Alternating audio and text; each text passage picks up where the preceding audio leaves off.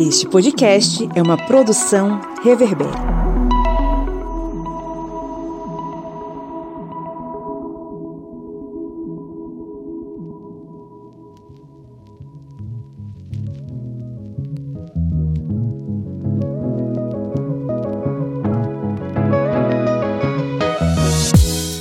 Ouvintes, bem-vindos mais uma vez ao seu podcast sobre as ciências humanas, é o podcast do historiante. Sempre com aquela vontade de fazer com que você pense mais e reflita mais sobre esse mundo alucinado em que nós estamos inseridos e principalmente nesse Brasil alucinado nesses últimos dias, nessa, no meio dessa pandemia. Mas vamos tentar passar aqui uma mensagem de tranquilidade ou não né? Hoje é dia de a gente trocar uma ideia aí sobre alguns assuntos bastante atuais que estão pipocando na sociedade. E como sempre, estou aqui com os meus colegas, o senhor Kleber Roberto. E aí, pessoal, beleza? O senhor Márcio Fabiano.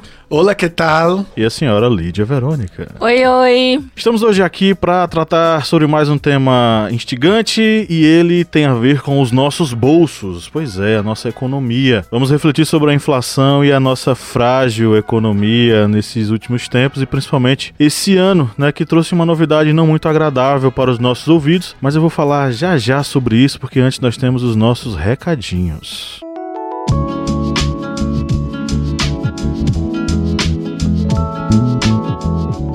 Se você nos acompanha há um bom tempo, curte nossas vozes, os nossos risos aqui dos nossos episódios, considere ser um apoiador, né, Lídia Verônica? É verdade. Se você acessar o apoia.se barra historiante, você vai conseguir ver lá as formas é, que você pode ajudar o nosso projeto. Pelos míseros quatro reais, você consegue participar do nosso grupo secreto e ter acesso a vários conteúdos secretos.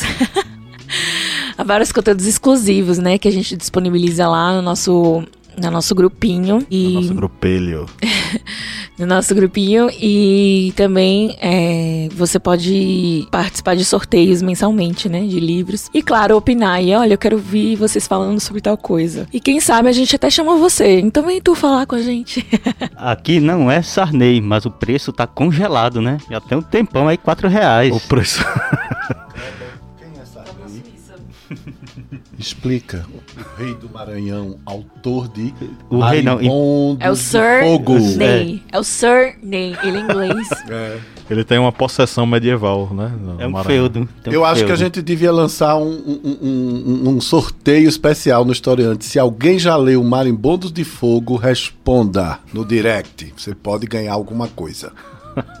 É isso aí, então vá lá no apoia.se barra historiante, o link tá na descrição desse episódio. Com apenas 4 reais você vira nosso apoiador. Preço congelado aí desde a era Sarney. E é um preço de uma coxinha hoje, né? Ou, ou não, né? O coxinha na, na padoquinha, na esquina, acho que não também. Tá, tá mais barato que uma coxinha, né? E olha que bacana, quem é apoiador da gente tem acesso ao sorteio mensal de livros com as editoras parceiras. Esse mês a gente vai sortear uma excelente obra da editora Contexto e o Kleber fez um, um vídeo bem bacana, foi Kleber lá no GTV? Isso mesmo, você aí que for um apoiador vai estar disputando o sorteio deste livro, Os Mitos da Segunda Guerra Mundial, que é um excelente livro da editora parceira Contexto, que ele vem trazendo assim à luz desse grande público vários fatos que ocorreram na Segunda Guerra Mundial e que muitas vezes é, heróis não são tão heróis, grandes é, comandantes não são tão como grandes comandantes assim no campo de batalha, ou seja, ela vem esse livro acaba desmistificando vários fatos deste grande conflito. E vale a pena você ser um apoiador porque você vai estar concorrendo aí, ó, a um sorteio deste livro. Isso aí, o último livro que foi sorteado foi o Essas Verdades, da Jill Lepore, da nossa parceira também, editora Intrínseca, e quem ganhou o sorteio foi a Cibele Schneider. Estamos aí aguardando a Cibele dar um retorno. Oi, Cibele, tá ouvindo a gente? Então, se o livro tiver chegado aí, tira aquela fotinha básica e manda pra gente, pra gente compartilhar. E tem mais, apoiador tem tanta coisa que a gente tem, até a lista é enorme, né? Então, a gente tem que falar sobre tudo. Nesse fim de semana sai uma conversinha com Márcio Fabiano, bastante especial, né, Márcio? Sobre uma cantora cujo apelido é Berré. Ok, então aguardem, porque a Berré será falada na conversinha dessa, desse final de semana. A Conversinha com o Márcio Fabiano é uma, um programa cultural com várias referências da poesia, da música, da arte. Então, se você gosta de tudo isso, seja um apoiador que você vai ter acesso. Vamos agora para nossa pauta.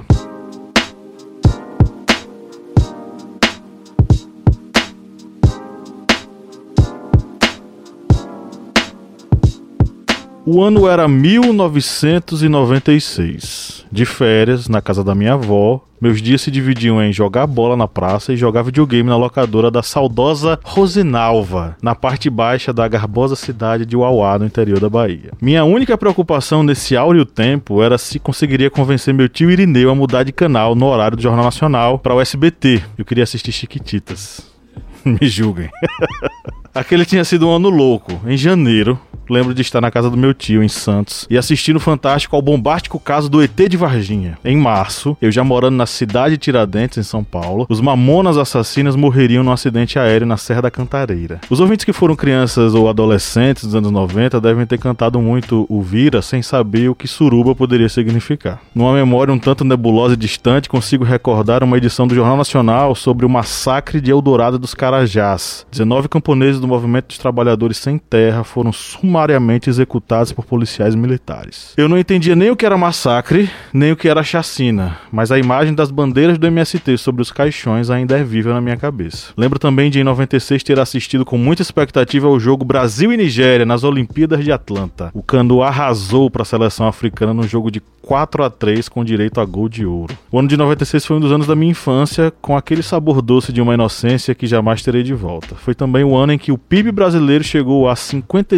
53,74 bilhões de reais, num tombo histórico em comparação com o ano de 95. Lojas fecharam, pessoas ficaram desempregadas e o real passou por questionamentos sobre sua solidez. Mas vamos entrar em uma máquina do tempo e desembarcar no ano de 2020. Muita coisa mudou mas parece que o PIB permaneceu em 96, com um crescimento negativo de 4,1%. Foi o maior tombo desde o início da série histórica atual do IBGE, iniciada no longínquo e saudoso ano de 96. Naquele ano tivemos um tombo considerável, mas 2020 entrou para as calendas. O PIB per capita também teve queda recorde de 4,8%. Apenas a agropecuária cresceu. Indústria recuou 3,5% e serviços 4,5%. Some-se a isso a disparada no preço dos alimentos, dos combustíveis, do gás de cozinha, enfim. E a lista é imensa. Diversos memes tentam gerar um mínimo de humor num contexto que está mais para filme de terror. Contudo, vamos voltar lá em 96, ano do segundo maior tombo da economia brasileira, e começar com um tópico mais ameno e doce, como o pirulito pop ou chiclete Big Big, que na época custava 5 centavos. Colegas de bancada, qual momento mais marcou vocês lá? Quando o FHC era o presidente do Brasil e o Ford Del Rey automático era o sonho de consumo de motoristas em nossa região.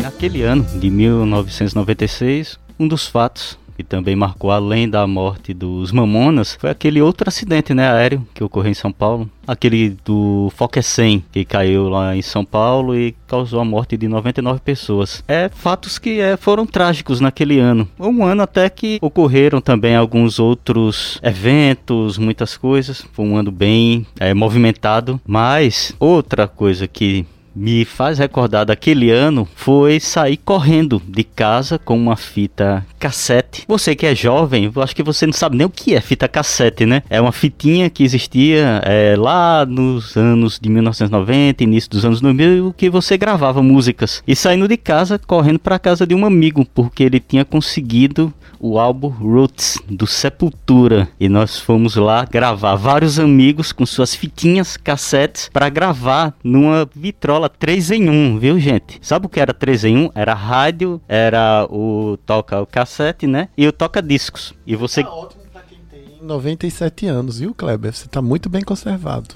É quase isso. E aí é uma das coisas que recorda, porque sempre quando alguém conseguia alguma coisa, se alguma relíquia musical, principalmente estamos falando de uma cidade do interior, interior aqui do Nordeste, e era ainda a época do LP, viu gente? Não era CD não, viu? Era LP, que era um bolachão, uma...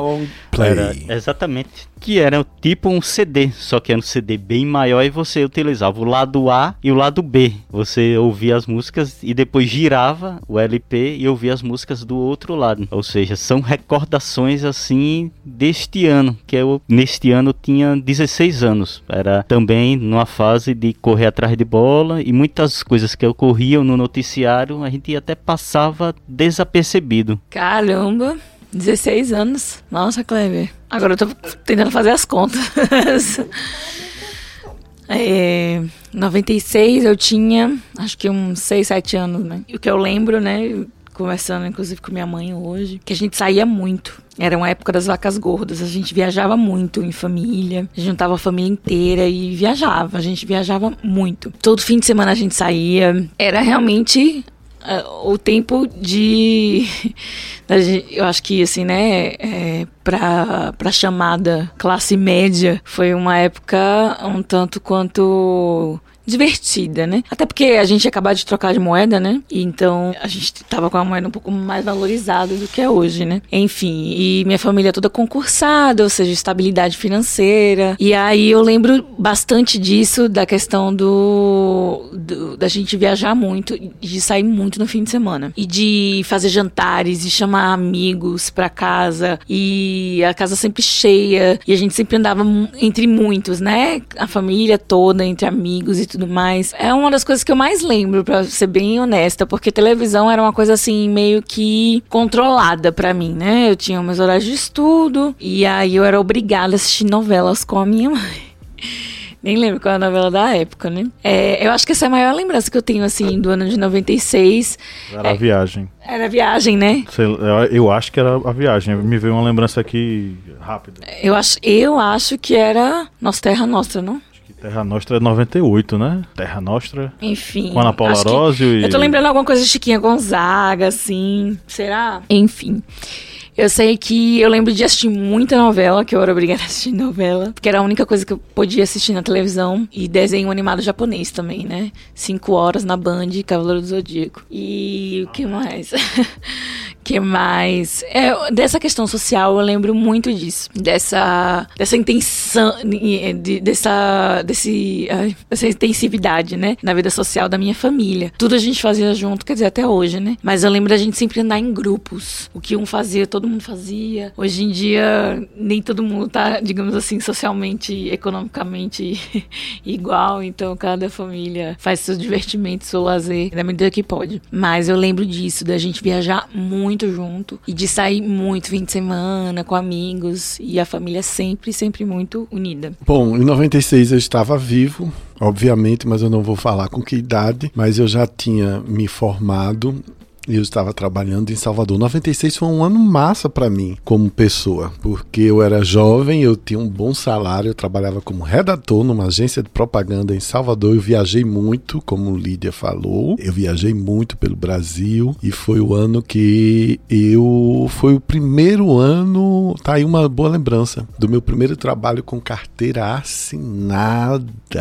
Agora explique, o que é carteira assinada? Então, carteira assinada é aquele documento, né, quando você é contratado, quando você é fichado por uma empresa que você tem que se registrar e quando você sai, você recebe todos os direitos. Foi primeiro ano, foi um ano muito bom para mim do ponto de vista individual. Eu me lembro dessas coisas todas que vocês citaram aí, esses aspectos econômicos, e eu me lembro de uma coisa que aconteceu. Eu fiz uma viagem, vocês falaram do Mamonas, eu fiz uma viagem a São Paulo e o avião começou a, dar, a passar por uma zona de turbulência justamente no, naquelas serras que tem ali onde eles caíram. É bem pertinho já do aeroporto. Eu, valha-me Deus, eu fiquei pensando, eu vou virar notícia no Jornal Nacional. Isso eu me lembro bem de 96. Eu estava com a idade ótima, mas eu não conto. É, 96 ele é, foi um tombo na economia brasileira. Claro que foi um tombo proporcional a um momento em que a gente vivia de certa tranquilidade, tendo em vista aquilo que tinha acontecido nos anos 80. Na verdade, a década de 90 pra gente não foi excelente, mas ela foi dentro de um patamar assim interessante para o crescimento do país. Algo que se intensificou nos anos 2000 e aí sim, nos anos 2000 a gente viu o grande crescimento a olhos vistos de toda, todas as classes, na verdade. Todo mundo acabou ganhando com os dois primeiros mandatos do governo Lula e o primeiro mandato da,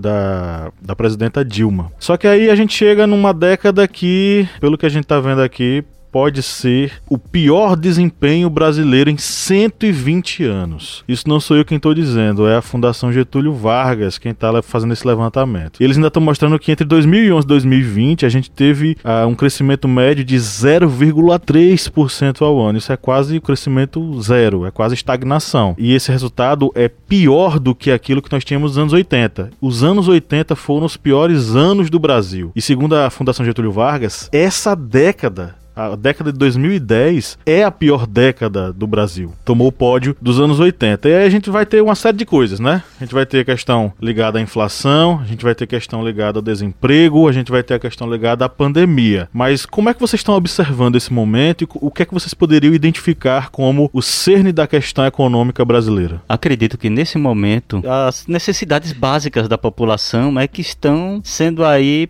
postas à prova. Nós temos aí um aumento de 28, 3,6% na cesta básica, se comparado janeiro do ano 2000 com janeiro de 2021. Isso aí é um dado que está até no portal G1 e aí já demonstra exatamente o esse efeito nocivo da inflação no bolso do brasileiro, porque nós não estamos falando de produtos supérfluos, estamos falando da cesta básica, produtos alimentícios. E aí não contamos outros aumentos que também são muito relevantes. O aumento dos combustíveis, aumento do gás. Os combustíveis mesmo, a gasolina, já teve um aumento de 41,3%. O óleo diesel, que vai encarecer os produtos da cesta básica, já teve um aumento de 34,2%, que são informações aí que estão até disponíveis em vários sites. Esse aqui foi da pesquisa no Correio Brasiliense. O gás de cozinha já teve um aumento já de 5,1. Foi o último aumento e já tiveram outros três aumentos no gás de cozinha em 2021. E tudo isso vai encarecendo exatamente o bolso do brasileiro e isso tem um efeito nocivo principalmente no brasileiro das últimas digamos, estratos da sociedade, aqueles que são os mais pobres, os mais necessitados. Porque esses brasileiros que não têm uma renda tão alta, quando eles conseguem dinheiro, a primeira coisa que eles vão utilizar é para comprar alimentos para sobreviver. E os alimentos estão com esse aumento tão desenfreado. Essa semana mesmo eu fiz até uma postagem no Twitter, no meu Twitter, de seis itens praticamente que eu comprei. 2 quilos de arroz, um pacote de café, uma lata, uma lata, lá um litro de óleo, óleo de soja, três pacotinhos de biscoito e deu 30 reais. 30 reais nesses míseros itens que não são nem o início de uma semana de uma cesta básica de uma família brasileira. Imagine conseguir se sustentar o restante de um mês. Se eu gastei 30 reais nesses poucos itens e depois a pessoa vai ter que gastar com água, com luz, com gás, vai ter que ter também muitas vezes um extra para comprar um medicamento e tudo isso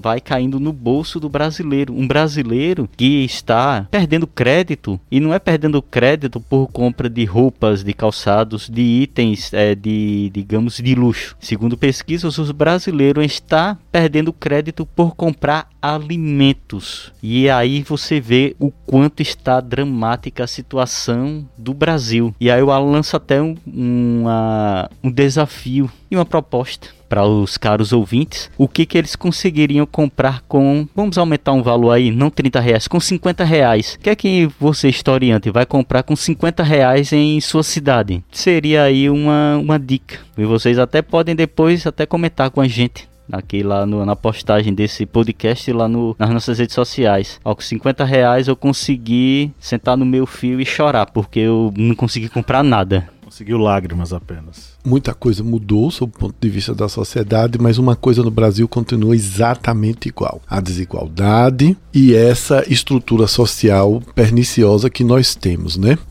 Continuamos não nós continuamos sem enfrentar esses problemas econômicos de frente, como por exemplo, nós não criamos coragem de forçar nossos parlamentares a, a taxarem as grandes fortunas, coisa que nossos irmãos argentinos já fizeram e outros países da América Latina já estão tramitando, já tem projetos tra tramitando em seus congressos. Essa é a primeira. A segunda coisa é sobre a caristia. Olha aí, ninguém mais nem fala nesse nome, né? Caristia ou seja, quando tudo está caro, quando o dinheiro não dá para comprar nada. É muito triste a gente ver que a população mais carente e nós dessa classe média metida besta, que a gente não tem dinheiro mesmo, a gente é apenas uma classe média metida besta, a gente está cada vez mais perdendo é, o poder aquisitivo. O que eu acho que nós precisamos enfrentar e que também não foi enfrentado em 96 é, primeiro, não existe no Brasil transparência nas informações econômicas. A gente assiste uma matéria sobre o que está acontecendo na Petrobras, por exemplo, a gente assiste no Jornal Nacional, o padrão, né? É uma matéria sobre o que está acontecendo no Jornal Nacional, mesmo com as informações que nós temos, eu tô, tô nos referindo a nós aqui, nós quatro. Lídia, você, Kleber e você, Pablo. Mesmo com o padrão de informações bacanas que nós temos, às vezes a gente tem dificuldades de entender determinados termos econômicos. Junte-se a isso a uma má vontade, que eu, que eu acho que é uma má vontade muito bem elaborada elaborada para que realmente a população não saiba o que de fato existe, para que eles continuem a, os grandes é, os, os, grandes empresa, os grandes empresários, né, e todos aqueles que têm os domínios das fortunas no Brasil, que são poucos, mas muito poderosos, para que eles continuem perpetuando determinadas maneiras de conduzir a economia. Eu gostaria de entender por que é que o arroz está caro. Eu gostaria, como contribuinte, de entender por que é que antes de ontem eu fui ao açougue e comprei meio quilo de carne moída que custou 20 reais. Um quilo de carne moída de primeira custa 40 reais. Eu simplesmente disse, querido, eu agradeço, eu comprei, mas eu falei para ele, eu vou conversar com a minha tia, com quem eu moro, e disse, ela já não está comendo carne já há um bom tempo, eu vou entrar nessa. A gente vai comer carne, eu vou comer carne uma vez por semana e por aí vai. Outra coisa que é preciso salientar principalmente é, eu não, mas meus amigos e amigas aqui que são historiadores, que são pesquisadores e tudo mais. Nós no Brasil nós não somos ensinados a poupar, nós não somos ensinados a ter disciplina econômica. Nós não somos ensinados, quando eu falo ensinados é na escola, nas entidades, nas igrejas onde for, nós não somos ensinados a lidar com questões financeiras, com dificuldades financeiras, nesses momentos de grande crise. Aí o que é que acontece? Quem tem sua grana e tem sua inteligência passa por esse momento, pode passar por um apertinho aqui ou ali. Não, esse ano eu não vou para Nova York. Esse ano eu não vou é, esquiar em Bariloche. Esse ano eu não vou comprar perfume em Paris. Mas ele continua no mesmo estável, na sua casa bonita, confortável. Agora, quem já ganha pouco, vê os preços subir, se agonia e passa numa travessa, numa esquina, numa rua de qualquer cidade média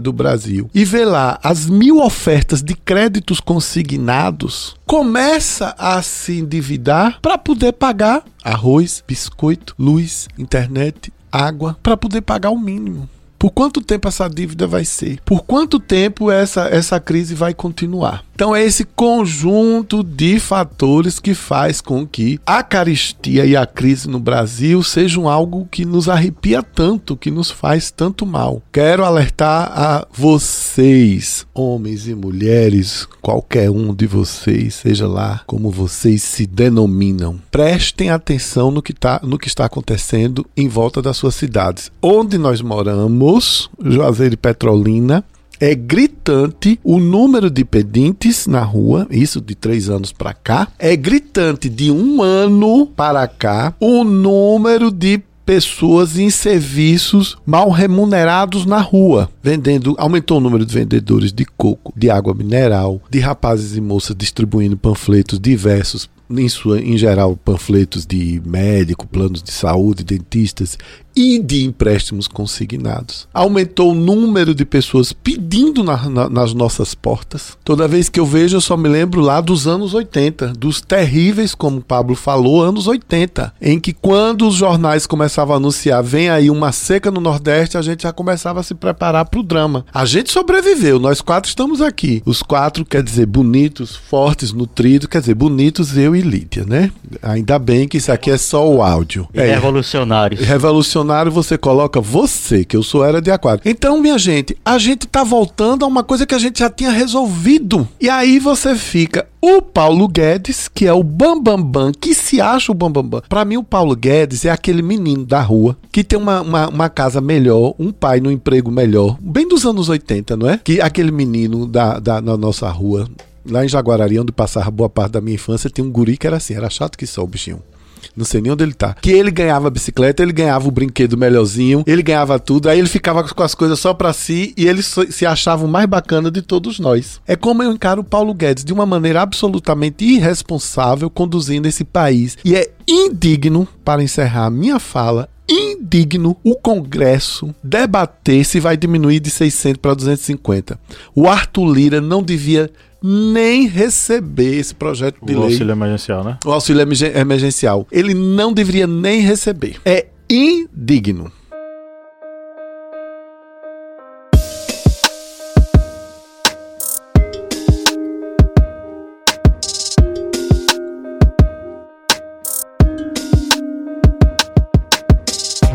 Ontem a Assembleia, né, aprovou 44 bilhões destinados para auxílio emergencial. Mas ainda vai ter segundo turno, né? Votação do segundo turno para definir se vai ser liberado ou não esse dinheiro. Espero que sim, né? Manaus, eu acho, e tem outro lugar do país que eu não, não vou dizer com certeza aqui, já existe o auxílio emergencial estadual, né? E eu acho que deveria ser obrigação, né, do governo do estado, de todos os governos, né, que providenciasse isso enquanto existe essa lacuna, né, de espera para que o Senado aprove ou não essa medida. Até porque é, não é só o povo que sofre, a economia sofre diretamente sobre isso, né? Então, assim, Márcio estava falando aí de quão caro tá tudo. Eu lembrei aqui da, da questão da Bolsa Família, que é tão criticada. E recentemente o prefeito de Petrolina, né, o Miguel Coelho, falou que a Bolsa Família, ela deixa as pessoas acomodadas. Aí eu fico pensando na cabeça dele, digamos assim, explorador, né? De pessoa que, que acha que alguém tem que trabalhar apenas para comer, quando ele recebe uma Bolsa Família, ele repensa duas vezes antes de aceitar um emprego, né? Porque quando ele recebe uma Bolsa Família, ele entende quanto vale o trabalho dele. Porque quando ele não trabalha por comida, que era o que acontecia com o brasileiro, e é o que acontece com o brasileiro na faixa da, da miséria, quando ele recebe o Bolsa Família, ele pensa, bom, no final do mês eu não vou morrer de fome. Então ele repensa se vai passar um dia inteiro carpinando um lote, 8 a 10 horas por dia para ganhar 70 reais. Então, assim, na verdade, o que acontece, existe essa. Não é a comodidade, mas a questão de valorizar o seu trabalho. Hoje o brasileiro sabe um pouco mais quanto vale o trabalho dele, porque ele não passa fome, o que acontece com a Bolsa Família. E sem falar que a Bolsa Família, ela também gira a economia, porque a pessoa que antes trabalhava para comer, ela fazia ali aquela feira apertada do mês, né? Comprava um sabonete, uma coisinha assim, mas ela não tinha aquele dinheiro pro lazer, o dinheiro para comprar uma roupa nova, o dinheiro para, enfim, a, o, aquele trabalho ou até o dinheiro da Bolsa Família destinado apenas para alimentar aquele, aquela, aquela família, aquele núcleo. E aí, quando você vê uma pessoa que recebe Bolsa Família trabalhando, ela vai girar mais a economia em outros setores. Então, assim, a Bolsa Família, ela, ela ajuda diretamente a,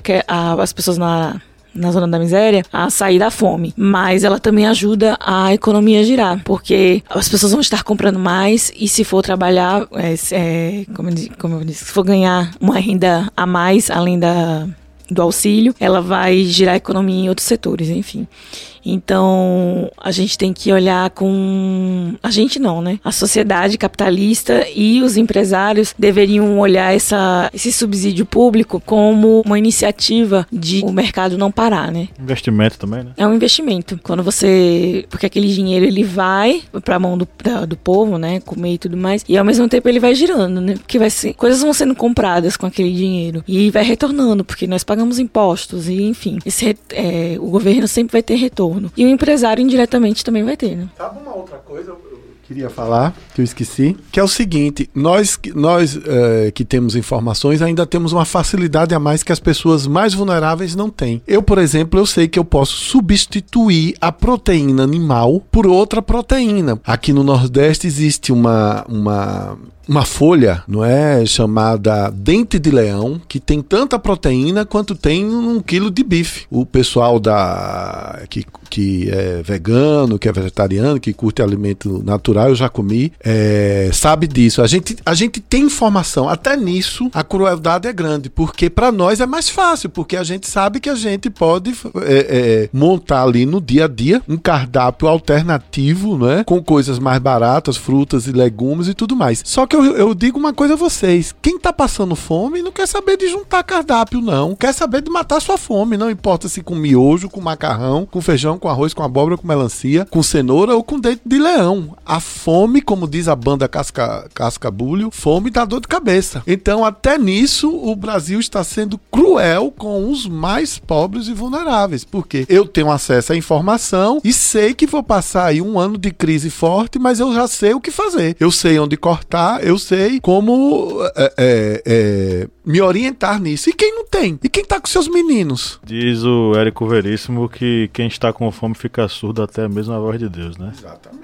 É o seguinte, dois dados fundamentais pra gente colocar aqui na discussão. O primeiro deles, a inflação dos alimentos deve subir mais em 2021 do que inicialmente estava sendo previsto lá pelo IPEA, o Instituto de Pesquisa Econômica Aplicada. Inclusive o Gessé era né, o, o presidente do IPEA, um, um abraço aí Gessé que esteve aqui recentemente conosco. O instituto lá, o IPEA, aumentou de 3 para 4,6% a alta nos alimentos. Essa projeção, ela é uma projeção que por enquanto é o que tem e que pode aumentar em breve. O outro dado que eu tenho para falar é sobre a taxa média de desemprego, a taxa anual. Ela foi de 13,5% em 2020. Então é a maior registrada na série histórica a partir de 2012. Então a gente tem hoje 13,4 milhões de pessoas desempregadas e que isso não conta a taxa de pessoas que estão, né, como é que chama? É, a Aquelas- taxa de desalentados e do subemprego. Pois é, que coloca isso ainda numa, numa situação ainda mais alarmante. O que eu quero dizer é o seguinte: associe-se aí a questão do desemprego com o aumento do preço dos alimentos. Que tem a ver, o, a- o aumento dos alimentos não está isolado, não. Ele tem a ver com o aumento, por exemplo, internacional da- do preço das commodities. Existia um aumento do preço porque houve também um aumento da demanda pelos, pelas commodities, né? Contexto de pandemia, toda aquela questão. Então, o preço mundial, né, das commodities, ele, os preços internacionais das commodities, eles eh, variaram para cima, né? Um valor muito alto e também tem a ver com a piora do cenário né, da taxa de câmbio, da qual o Brasil também faz parte. Então, esses efeitos, esses indicadores acabaram subindo os preços dos alimentos e também tem a questão do petróleo, o aumento do preço do barril do petróleo e, consequentemente, o aumento aqui na Petrobras. Mas é sobre uma coisa interessante. A Petrobras ela produz o petróleo, é, um, um- um volume muito grande de petróleo. As refinarias não têm uma qualidade muito grande para refinar isso e o petróleo bruto ele é vendido para fora. Ou seja, a gente não consome o combustível produzido pela Petrobras aqui, ou consome um valor mínimo. O que a gente consome é aquilo que é importado para cá. Então o que é importado segue o preço internacional e seguindo o preço internacional sobe. É o que acontece, a bomba de gasolina aqui, Petrolina Juazeiro, tá 5.7 a 5.8 o preço do litro. E aí é- soma desemprego, alimento caro e preço de combustível caro, a gente tem o caos que a gente tá inserido agora, né? Fala, Cleber. É, isso tudo é uma situação extremamente complicada, porque estamos caminhando agora, estamos ainda no encerrando ainda o primeiro trimestre de 2021. Estamos fazendo essa gravação ainda agora no início de março e estamos vendo essa situação que é tão complicada e nós não vemos um- uma, digamos, luz no fim do túnel. Não vemos nada disso, porque vemos um Paulo Guedes que é um ministro da economia que parece que não entende da economia. O dito, como é que é, líder supremo, né? Que uma vez eh, o Bolsonaro se chamou de líder supremo. Líder Supremo da República. Ele, ele não entende, acho que ele acha que a lei ele tá num churrasco, num churrasco infinito ali na, na Casa da Alvorada, porque não sabe governar o Brasil, isso é nítido, claro. Todas as pessoas, qualquer pessoa com mínimo de consciência percebe isso, que ele não sabe o que está fazendo ali. E todos os países que estão tendo evoluções nas suas economias estão fazendo o quê? Fazem lockdowns sérios, tentam vacinar o máximo de pessoas possíveis, porque sabem que é restringindo a circulação do vírus, que nesse momento estamos ainda na pandemia. De vez em quando eu vejo uma pessoa postando, é, indo no salão de beleza é, pós-pandemia. Que, que planeta que essa pessoa tá vivendo aí? É Marte? Foi, foi com aquela com aquele robô da NASA lá pra Marte, que lá não tem pandemia, porque no planeta Terra tá tendo, viu, gente? Pan- pandemia. E tudo isso leva a essa situação que nós estamos vivenciando hoje. E lembrando que nessa data de hoje, que é aqui estamos gravando no dia 4 de março de 2021, o Brasil saiu do, da lista de 10 maiores economias do mundo. Nós agora somos os 12 a maior economia do mundo e no BRICS nós só estamos à frente da África do Sul. Já fomos a quarta economia do mundo, né? É, a Na gente- frente da Grã-Bretanha. A gente já, já estávamos à frente da Grã-Bretanha e hoje nós estamos perdendo para a Rússia, para a Coreia, para a Índia. Ou seja, é, a gente está vendo aí a situação para onde está indo a nossa economia. Obrigado, Paulo Guedes. A economia do Brasil tá parecendo um tobogã, viu? Só, é, só descendo. Ah, é? Então tá. Vamos agora para as interações com os nossos ouvintes. Você que nos acompanha, nos ouve com aquela religiosidade semanal, saiba que você pode ter a sua opinião aqui também no nosso podcast. A gente pode debater. Basta você interagir conosco nas nossas mídias sociais, Instagram, Facebook ou Twitter. Pode procurar lá, arroba o historiante, e você nos encontra. Interage lá com as nossas postagens semanais que dão conta aí é, dos temas que nós trabalhamos nos nossos podcasts. Essa semana nós recebemos aí uma galera bacana que mandou mensagens pra gente e a gente vai debater aqui agora. E aí, galera, o que é que foi que vocês separaram pra gente debater aqui? Separei um comentário aqui do nosso grande apoiador, que é o Flávio, Flávio.FlaJ Santos, que é o nosso grande apoiador Flávio, que ele sempre deixa aqui comentários bem relevantes e novamente acertou o alvo, que ele comentou o seguinte na postagem: Se você tem casa ou um carro, ambos conservados, e quiser vendê-los, você terá o lucro pelo tempo que o conservou. No caso de um país, quanto mais destruído estiver, lucros para quem vende e para quem compra. Aguardem as privatizações que virão. E é exatamente isso que nós estamos caminhando. Acredito que esse governo aí só não vai querer privatizar Caixa Econômica, Banco do Brasil e Petrobras, porque eu acho que seria até escandaloso para esse governo que temos aí, esse dito governo, mas todas as outras estatais vão estar na alça de mira de privatização. Aí se soma exatamente a privatização com o que? Uma demanda grande de mão de obra barata, porque nós estamos, como até o professor Pablo acabou de dizer, uma taxa alta de desemprego. Uma taxa alta de desen- desemprego é o que? Mão de obra. Mão de obra excedente. E quando uma estatal, por exemplo, um Correios, for privatizado, eles não vão querer ficar com funcionários que sejam, com tenham uma idade mais avançada. Eles vão fazer planos de carga, eh, planos de demissão voluntária, tudo isso para contratar pessoas dessa grande mão de obra que está aí e que sejam bem baratos para esses grandes empresários. Eles não vão querer funcionários eh, com qualidade que possam receber salários elevados. Eles vão querer uma mão de obra barata. Só uma coisa, né, para lembrar os caros amigos que privatizações no ritmo que estamos não vão imaginar serem compradas pelos Estados Unidos ou por europeus. Os neoliberais vão vender os as estatais brasileiras para os comunistas chineses. Olha que ironia, né? Neoliberal vendendo empresa para China, para comunista. Bom, eu vou ler aqui o comentário, um pouco controverso. É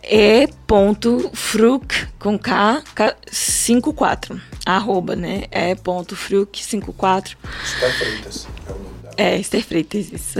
Nós governa... Nós go... ah, nos governos anteriores, a inflação sempre foi manipulada, conforme conveniência. Confesso que de economia só entendo de economia doméstica, mas penso haver um uma luz no fim do túnel com o governo atual. Bom, Tássio Underline Neri, ele comentou aqui que a pessoa do meu coração, se você entende de economia doméstica e acha que está sendo iluminado por uma luz no fim do túnel, ou você ganha muita grana, eu quero frequentar o mesmo mercado que você. Realmente, eu também quero conhecer que mercado é esse, porque estamos aqui com o Bom Gás, 105 reais, uma cesta básica hoje está na faixa de 600 e poucos reais. Assim, é surreal para quem ganha mil reais por mês, né? E tem que pagar aluguel, escola, enfim, outras coisas, gasolina, né? Mas o que eu queria dizer pra Esther, que pensa que haver uma luz no fim do túnel, eu vou dizer uma coisa assim muito séria pra você, Esther, que a luz no fim do túnel às vezes pode ser um incêndio. Então, eu acho que Pra esse governo, é mais fácil que a luz no fim do túnel seja um incêndio. O Brasil vai ser todo queimado,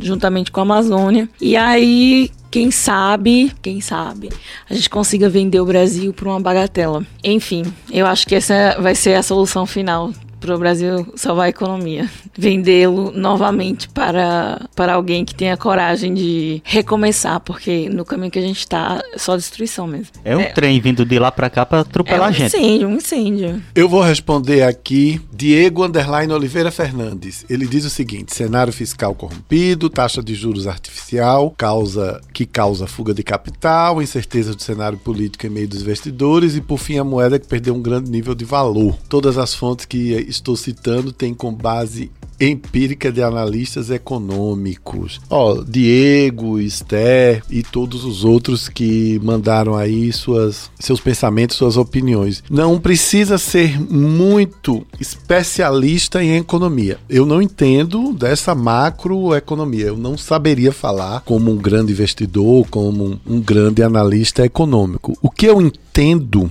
é, como cidadão brasileiro, como sujeito que trabalha home office em casa. Eu sou publicitário. Eu presto serviço para agências de propaganda, tá? O que eu entendo é que o mercado nos últimos dois anos não reage. Nós estamos tendo uma circulação de, de, de recursos bem menor na, no meu setor e em outros setores também. O que eu entendo é que tem muito mais pessoas na rua, como eu disse anteriormente, não só como pedintes, mas em, em trabalhos bem informais, mal remunerados, entregando panfletos diversos. Isso eu não via 5, 10 anos atrás. Isso a gente já estava começando a não ver mais. Então, é, eu, eu prefiro. É, é preciso que a gente entenda que o debate ideológico ele precisa estar muito bem argumentado. E eu vou só falar uma coisa. Esse governo que não está sabendo administrar economicamente, ele não está sabendo administrar economicamente o Brasil, que está indo para o caos na economia, não foi só por causa da pandemia, que a pandemia deu um choque nas grandes nações que têm muito mais grana, estão muito mais sólidas, não é? A própria Alemanha, a França, a Inglaterra, todos tiveram seus aperreios. A diferença é que nesses países citados e outros as regras são claras. Nesses países citados e outros, a miséria não domina mais esses países. Existem pobres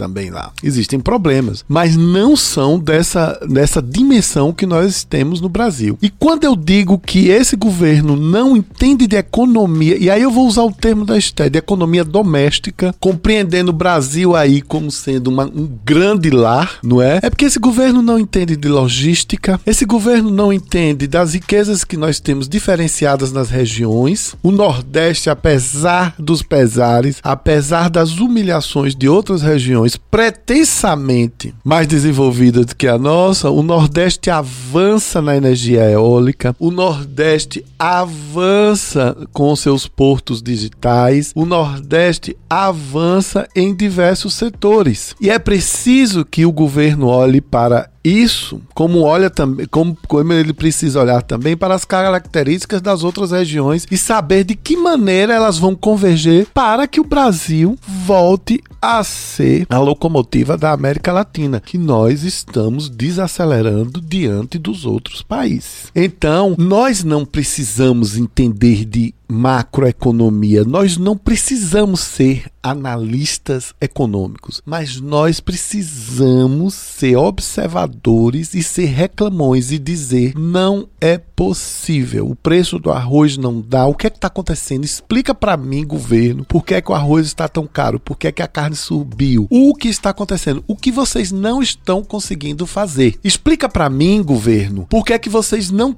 consegue, Congresso, tirar as vantagens financeiras que vocês têm, as vantagens financeiras que a, a, a, turma do judiciário tem, como por exemplo aluguel de casa, isso só tem no Brasil, receber um subsídio para alugar a casa. Por que, é que não consegue tirar isso e nos voltarmos para que tenhamos subsídios para conseguir tirar os 14 milhões ou mais de desempregados que nós temos, para nós conseguirmos pensar em tirar essas pessoas da miséria, da fome, do aperreio. É deprimente eu rever agora na fase adulta coisas que eu estava que eu vi nos anos 80, como disse Pablo, como por exemplo, as pessoas invadindo ceasas, galpões de comidas, né, barracões onde se armazenam grãos para estar tá lá pedindo é, comida para poder poder levar para as crianças em casa. Isso eu não quero ver, não. Para você ter uma ideia, Márcio, você tocou aí no assunto, é, olha só como tá, como a variação anual média do PIB tá desigual. Nessa década 2011-2020, a variação anual do PIB para cima, no caso, né, foi positiva, é de 0,3%. 0,3%. Isso é crescimento, é estagnação, praticamente. A outra década pior foi a década de 80.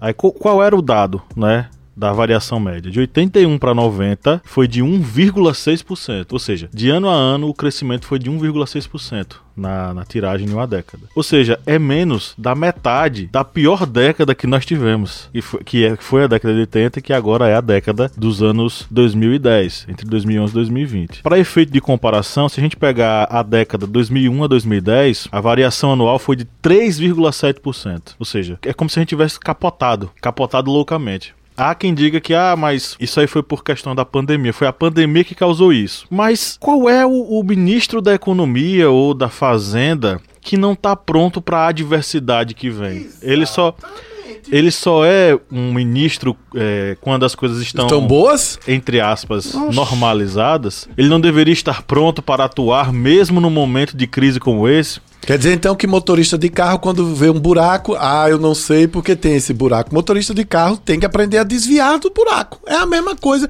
E eu tô dando um exemplo rude, Pablo. Você tocou no ponto certo. Meu amigo, para que é que você tá aí? Justamente. Então tem que estar tá pronto para tudo. Tem que estar tá pronto para um momento de, de tranquilidade, tem que estar tá pronto para outro momento. É, fala, é, a gente tá vendo aqui o crescimento do, do, dos governos do, do PT, não é? Que foi maior. Aí o pessoal vai dizer, ah, mas tava tudo tranquilo. Eu acho que não, porque o, foram duas crises mundiais. Primeira crise mundial lá com o Lula, a segunda crise mundial com a Dilma. A crise mundial com a Dilma não teve o retorno, por quê? Porque, de certo modo, ela não tinha mais o seu apoio ali no Congresso e acabou acontecendo o que aconteceu, que foi o impeachment dela. Então. Impeachment não. Golpe. O golpe, isso é mesmo. Ela estava prestes a chamar os bancos para assumirem suas dívidazinhas, né? E aí a galera, ô, ô, ô, tirar de rico não. E aí foi que ela se. Pecado capital, né? Se lenhou. Pois é, então é, existe essa questão, né? O ministro da Fazenda, da Economia, como ele quer que seja chamado, né? Ministro da Economia, ele tem que estar tá preparado para as adversidades, para a guerra, né? Porque a gente está num contexto de guerra. Então, utilizar essa justificativa, não, a economia caiu por quê? Por causa da pandemia, não é uma justificativa, é uma desculpa para tentar legitimar uma condução errática do que está acontecendo. A questão do auxílio emergencial, a gente está vendo que os principais países que estão lutando contra isso, países europeus, países da Oceania, fecha, dá dinheiro pro povo fazer suas compras, fazer sua feira, tranca o pessoal e reduz a, a, a, e vacina o pessoal e reduz a circulação do vírus. Essa é a atitude que tem que ser tomada. Aqui tá o presidente, vão pra rua trabalhar, porque se não trabalhar não tem dinheiro, fazendo o vírus circular e a gente tá chegando no nível que a gente tá é, de é, ocupação de leitos e de mortes, gente. Ontem foi registrado mais de 1.800 mortes decorrentes do Covid. Foi o número maior de mortes que nós tivemos no Brasil e nós estamos chegando na maior média móvel de mortes da Covid aqui. Então já tá, já superou superou aquela primeira onda, já, já tá, enfim, batendo no teto da pandemia aqui no Brasil. Bom, gente, chegamos ao final da nossa gravação aqui. Eu queria agradecer a todas as pessoas que interagiram conosco, que mandaram seus comentários. É, e você que está nos ouvindo, fique à vontade sempre para interagir conosco. Basta mandar a mensagem nas nossas mídias sociais. Se você nos encontra lá, arroba o historiante no Twitter, no Facebook e no Instagram. Na hora, pareceu aquele meme. Já viu aquele meme do cachorrinho branco? Que uma hora ele tá. Na outra ele tá. Parecia Pablo. Ele tava, porque Paulo Guedes. Então é isso aí, pessoal. vamos para o nosso Diga aí. Vamos... Oi? Perdão, é que ficou bonzinho. Ok, vamos pro Diga aí, vamos para as nossas indicações.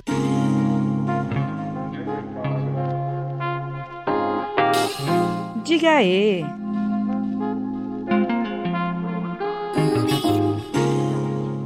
Eu vou começar aqui falando. É, primeiro, uma dica de leitura. É uma dica de leitura aí que vai é, com um agradecimento para a nossa parceira, a editora Sextante, no selo Estação Brasil, nos mandou o livro História da Riqueza do Brasil.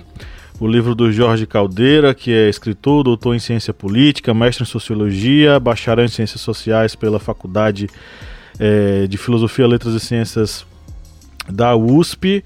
é, esse livro fantástico que ele é, lançou, História da Riqueza do Brasil, faz uma análise, faz um mergulho aí na, nesses anos né, de desenvolvimento das moedas no Brasil, da, da economia brasileira, é, passando por uma série de nuances e, claro, trazendo uma análise acurada sobre todo esse processo. Eu queria indicar esse livro para que vocês leiam, tá? E eu também queria indicar duas músicas. A primeira música eu mandei esses dias para minha digníssima esposa, se chama Minha Menina Bonita, do Fino Coletivo. É um, um, uma musiquinha bem gostosinha de ouvir, claro. É, vai para a playlist para vocês relaxarem, né? Logo depois desse episódio. E a segunda música, vamos com Elis Regina, Como Nossos Pais, um clássico, pra gente pensar também criticamente. Escrito por, por um compositor que vocês que nos ouvem já sabem que eu gosto, que é o Belchior, né? Então, não vou indicar Belchior, mas vou indicar Elis Regina. Bem, no início, nós comentamos um pouquinho aqui sobre o ano de 1996 e eu vou logo de cara fazer as indicações musicais que eu vou indicar as músicas Maracatu Atômico e Manguetal, que são da, de Chico Sainz, saudoso Chico Sainz, em Nação Zumbi, do, do álbum Afro Ciberdélia, que foi lançado em 1996. Na época ainda não conhecia a banda, vim conhecer algum tempinho depois, mas eu deixo aí como indicação essas duas músicas, Maracatu Atômico e Manguental. E como indicação aqui de leitura, eu agora vou caprichar aqui para vocês agora sofrerem. Vou indicar o Capital de Karl Marx, só para ver vocês desfrutarem desse grande livro que faz uma referência a todo o desenvolvimento do capitalismo e que acabou se tornando uma referência não somente para o socialismo, mas para a própria filosofia. Então, está aí a minha indicação, o Capital de Karl Marx. Não se assustem com o tamanho dele não. E nem se assustem também com os capitalistas e neoliberais que ficam desesperados quando se fala o nome Karl Marx. Parece que está é, suscitando coisas assim que podem causar revoluções, não é mesmo, nosso amigo Márcio Fabiano? Você já leu Capital? Já tem PDF e só estou faltando o original porque quando eu fui ver no site, infelizmente, o site é capitalista e por isso o valor era muito caro do frete. Você vai ler o Capital na edição original em alemão? Eu queria aprender e ler na edição ah, russa. Ah, é porque é russo, perdão. Não, a edição. A edição... Não, Max é. alemão. É alemão. Mas eu queria achar uma versão em russo e aprender russo com a ah, nossa tá. Lídia Verônica, que é a linguista da, do historiante. Boa sorte. Eu te desejo boa sorte. Eu vou indicar uma, um documentário que eu vi ontem e adorei. Eu vou indicar porque, embora não tenha ligação direta com o tema, mas vale a pena para reflexão. Quanto tempo o tempo tem? É um documentário de uma brasileira que entrevista diversas pessoas sobre a questão do tempo. Muito interessante, inclusive para nós refletirmos sobre nossa presença no mundo. E eu queria indicar, na verdade, um tema também, que aí vocês vão pesquisar, vão ver diversos textos, autores, propostas e projetos. Queria que vocês, se pudessem, pesquisassem economia solidária. Não é? Se nós queremos derrubar o sistema, como tanto deseja o meu querido Kleber, trotskista Roberto, nós precisamos enfrentar o sistema e mostrar para o sistema que existem outras possibilidades. Em momentos de aperreio, eu só me lembro da minha avó. Eu sou filho de uma classe média média de cidade do interiorzinho da Bahia e minha avó, eh, embora nós tivéssemos boas condições, nós passamos por momentos difíceis, principalmente porque quando a seca vinha, sofria todo mundo, mesmo os comerciantes, né? Então, minha avó tinha a seguinte regra: o que tem de sobra para nós, a gente distribui, o que falta, a gente suporta até as coisas se estabelecerem. O que é que significa isso? Olha para o teu vizinho, olha para o teu amigo. Tá sobrando batata? Pergunta se alguém quer. Tá faltando isso? Não tenha vergonha de pedir. Não é, não é vergonha, tá todo mundo difícil, minha gente, tá difícil para todo mundo. Então não tem vergonha, tá certo? O mais legal é a gente descobrir que a gente pode uns com os outros, umas com as outras, a gente pode se sustentar nesse mundo difícil. Eu vou indicar duas canções. A primeira dela é O Canto da Cidade, de Daniela Mercury, porque é mais ou menos dessa época. 95, 96, 97, uma música para cima. A gente tá precisando é, de vez em quando. E eu vou indicar uma outra música para cima, que é no começo dos anos 80, mas que a gente tá precisando, que quando eu tô bem baixo astral eu ouço, eu fico animado, que se chama Saúde, da grande Rita Lee. Bom, eu vou indicar um filme, que é Lobo de Wall Street, e que eu acho muito interessante, né? Porque a gente já falei aqui algumas vezes esse pensamento de Gessé de Souza, né? Que o brasileiro ele concentra a corrupção na política e na verdade a raiz da corrupção ela ela começa nos, nos empresários, digamos assim, né? Eu não vou generalizar, mas é, o, os políticos são apenas lacaios do sistema econômico.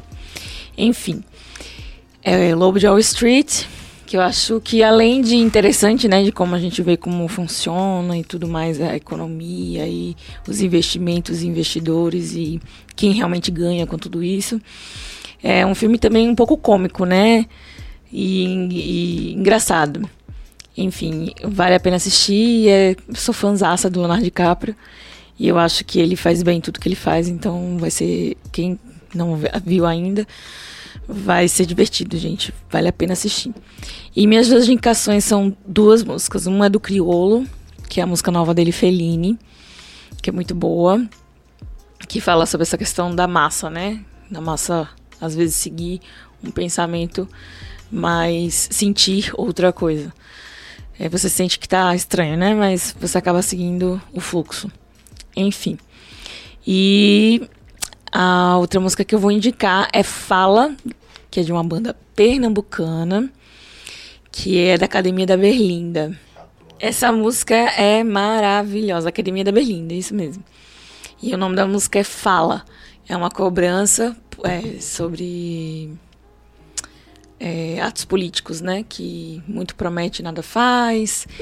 E a questão de que às vezes pode faltar tudo, mas quando falta comida no prato, é que o estômago grita e, e a gente também se levanta para para correr atrás. Então é isso, galera. Chegamos ao final da nossa gravação. Foi um prazer enorme estar com todos vocês. Como vocês sabem, todas as indicações que os membros dessa banca fizeram, a dona Lídia Verônica, o senhor Márcio Fabiano, o senhor Kleber Roberto e eu, tá disponível no link aí na descrição do episódio. Clique aí e curta esse sonzinho logo após esse episódio.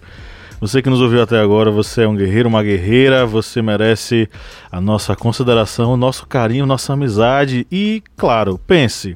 Será que você não poderia estreitar os nossos laços se tornando um apoiador? Com apenas R$ reais mensais você entra para o nosso grupo de apoiadores, participa do nosso sorteio mensal de livros, acessa nossos podcasts, vídeos e minicursos exclusivos e ainda aproxima e estreita os laços de amizade conosco. Lembrando que como é só quatro reais, já está um tempão a gente não acompanha a inflação, a gente acompanha vocês. Preços congelados aqui. Então é isso, um grande abraço e no 3 vamos dar o, nosso tchau coletivo. Um, dois, três. Tchau. Peraí, peraí, foi mal. Tá tudo desligado tá tudo aqui. Top. Um, dois, três. Tchau. tchau.